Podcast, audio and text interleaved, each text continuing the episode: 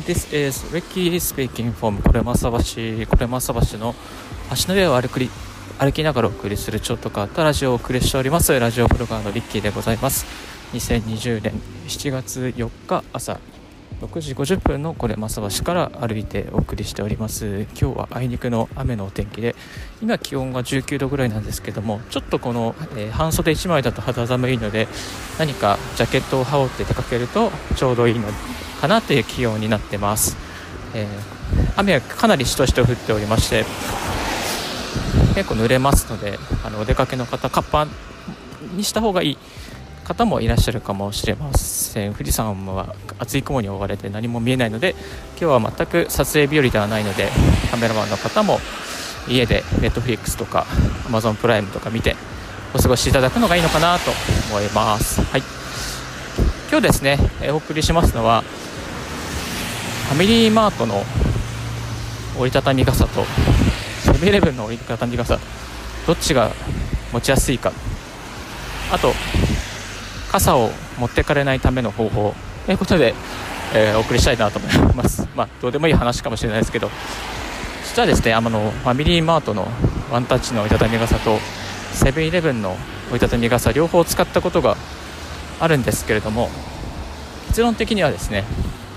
やっぱセブンイレブンの方が持ちやすいですね。あの、セブンイレブンの方が、えっ、ー、と、持ち手のところがですね、あのちょっと長くなっているので握りやすくなってます一方でファミリーマートの方はこのなんですかね持ち手のところが2センチぐらいしかなくてですねちょっとこうホールドしづらい持ちづらいっていうそんなような設計になっています、まあ、そのぐらいの違いで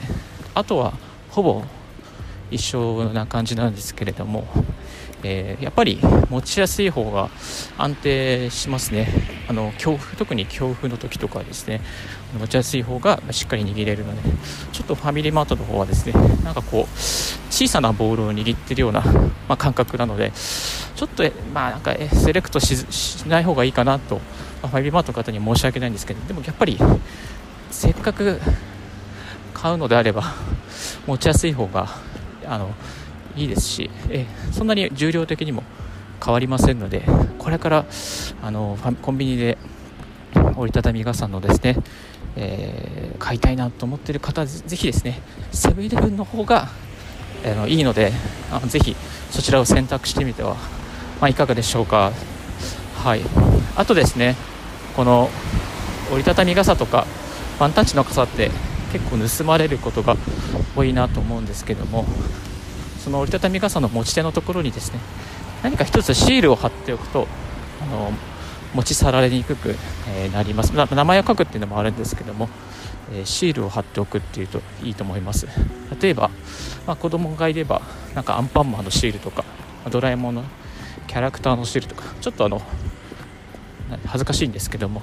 でそれで入れておくとですねあこれ俺のじゃない私のじゃないっていう風になって持ち持ち去られにくくえー、なります。はい。まあ、こんな感じでですねあのちょっとした工夫で、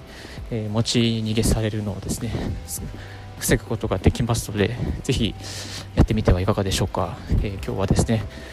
折りたたみ傘についてやっぱりセブンイレブンの方がクオリティがいいなと思うことと持ち去られないためのちょっとした工夫をシェアさせていただきました。はい。えこのようにリッキーズラジオの方では IT 情報やライフハック情報またブログ情報英語学習タイ語学習情報などですね歩きながら収録してツイートしております。朝の車朝橋からの放送では車朝橋から見える富士山の様子などもツイートしておりますのでぜひそこの部分だけでもチェックしていただければと思います。Thank you very much for tuning in Ricky's Radio on Anchor FM This Ricky's Radio is brought to you by ブロガーのリッキーが今回は歩きながら収録してお送りいたしました。Thank you very much. Have a wonderful day. Bye.